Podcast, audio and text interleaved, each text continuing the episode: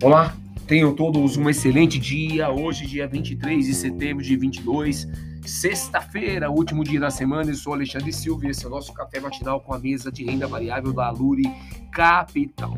Falando aqui sobre os mercados internacionais que ontem fecharam com quedas aí significativas, né? S&P 500 fechou com queda de 0,84, Nasdaq com queda de 1,17, já o Tesouro Americano esse com alta de 1,78. Veja que, obviamente, é o Tesouro Americano depois da decisão de aumentar os juros e de dar o sinal de que continua com os juros é, aumentando nas próximas reuniões, é, o Tesouro Americano continua é, se fortalecendo e teve uma alta de 1,78% no dia de ontem. Tá?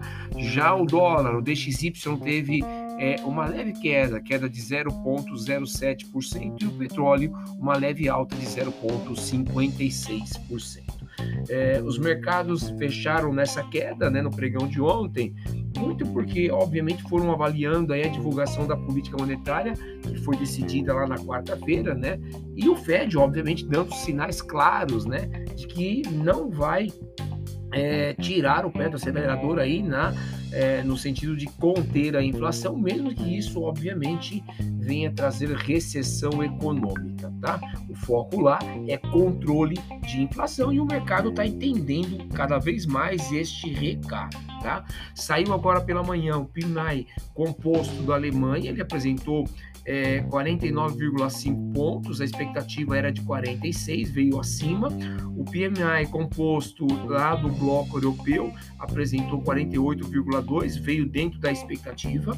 E o PMI composto do Reino Unido apresentou 48,4 pontos, a expectativa era de 49, veio um pouco abaixo. Agora às 10h45 saiu o PMI composto lá nos Estados Unidos, tá bom? Então a gente vai estar de olho nessa questão. Os mercados abrem agora pela manhã é, relativamente nervosos, né? O S&P às 7 horas e 40 é, batia menos 1,06, Nasdaq com menos 1,23, Tesouro Americano com alta de 1,65, né? É, o SXXP 600, a Bolsa Europeia, já caía 2,16 e o petróleo tipo Brent caindo 2,58, gente. Então, obviamente, no radar aí muita atenção é, com o movimento dos investidores, né? É, e a cautela, né? que os investidores estão tendo aí com os aumentos da taxa de juros lá nos Estados Unidos, que tem uma boa perspectiva né, é, de chegar ao final de 2022 batendo aí na faixa de 4 a 4,25 e em 2023 chegando a até 5% para controlar essa inflação. Tá? Bastante atenção, porque obviamente vai botar bastante pressão aí lá nos juros americanos. A nossa bolsa que ontem ela teve uma alta, né, é, veio na contramão do mercado alta de 1,91, batendo 114.070 pontos. Ele fechou em alta os investidores acabou monitorando aí a publicação do relatório bimestral de receitas né, e despesas do quarto bimestre do ano. Né? É, a expectativa oficial é, do governo né, aponta para um superávit de 13,5 bilhões no ano. Né? Lembrando que havia tido aí uma projeção de déficit de 59,3 bilhões feita lá em julho. Né? Então, assim, uma mudança bem importante nesse patamar aí. Tá?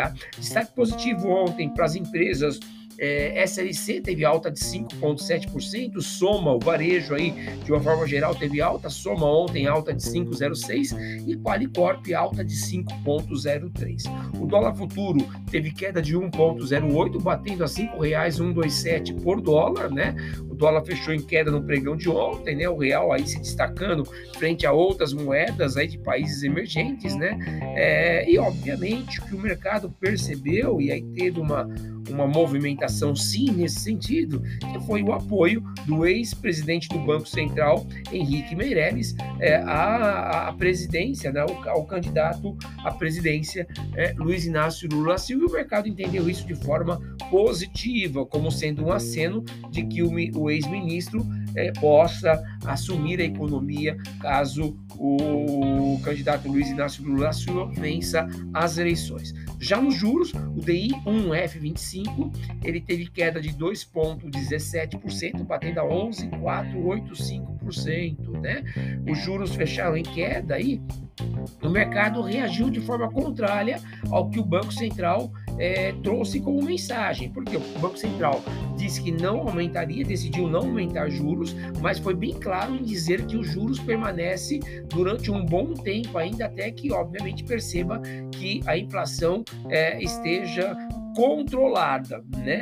E aí, obviamente, todo mundo dizendo que isso deve acontecer apenas é, no final do primeiro semestre de 2023. Mas ontem os investidores tiveram uma visão diferente, né? E fizeram com que os juros caíssem bastante no dia de ontem, tá? É, então, essa foi a leitura dos investidores com relação aos juros. Falando sobre o fluxo de capital estrangeiro, nós tivemos no último dia 20 a saída de 45 milhões do canal B3 e no dia 16 dia 19, um dia antes, já havia entrado 550 milhões, tá bom? Então a gente tem que, obviamente, manter muita atenção, principalmente agora, aqui no nosso mercado doméstico, com a proximidade das eleições, né?